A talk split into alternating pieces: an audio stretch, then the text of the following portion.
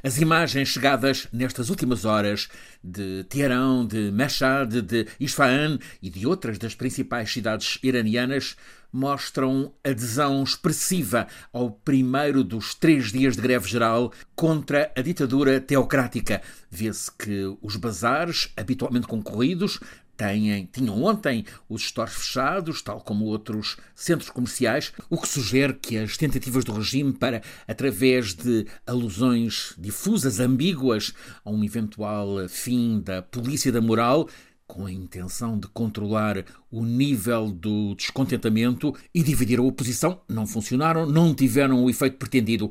Aladeh Kian, iraniana, que é professora de Sociologia Política na Universidade Paris-Cité, na capital francesa, avisa que a revolta no Irão, de modo algum, vai parar. A especulação sobre o fim da polícia da moral não foi um anúncio, foi apenas uma reflexão por uma figura colateral. Aliás, acrescenta Aradekian, mesmo que a polícia da moral e dos costumes fosse abolida, outras forças, como as anti-motim da Guarda Revolucionária, entrariam em ação e não menos violentas. Aradekian explica que a obrigatoriedade de uso do véu pelas mulheres já é neste momento uma questão secundária. O que a população em protesto quer é acabar com o regime de tirania théocratique. La population a largement dépassé la question du voile. Ils veulent maintenant le renversement du régime. Aradekian acrescenta que está a funcionar, o que é novo, uma coordenação da oposição.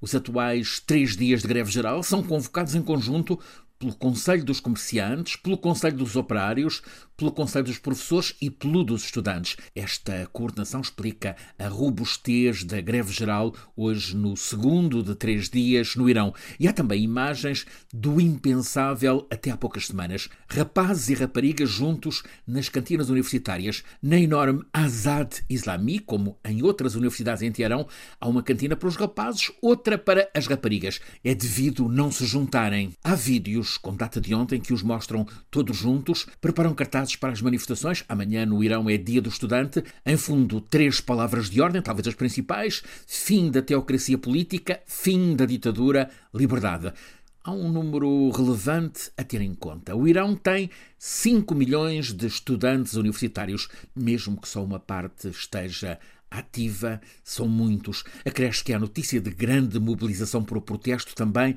nos liceus. E, como já ficou dito, há coordenação entre estudantes, professores, operários e comerciantes.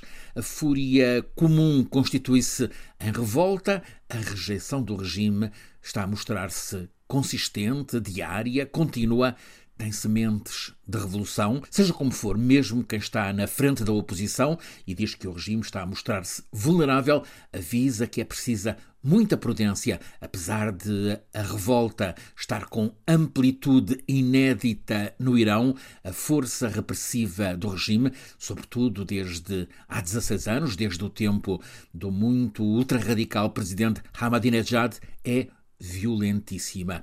Como, aliás, fica evidente pelo facto de, nestas 11 semanas de protestos, desde a morte em 16 de setembro de Masha Amini, já terem sido mortas mais de 400 pessoas e há mais de 16 mil que foram presas. Uma outra novidade: juntamente com os conselhos de diferentes ofícios, aparecem no Irão vozes a liderar a oposição. E aqui emergem mulheres. O nome mais notório será o de uma advogada, Nazrin Sotoudeh. Ela esteve na cadeia, está agora em prisão domiciliária. Pessoas ligadas ao protesto estão convencidas de que, mais dia menos dia, ela vai voltar à cadeia. Mas há outras mulheres também muito ativas na coordenação da oposição ao regime.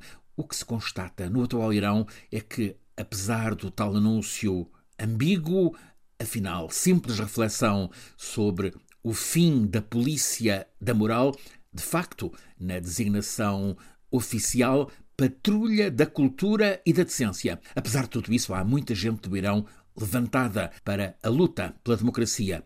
Ao mesmo tempo, o regime ativo para a repressão.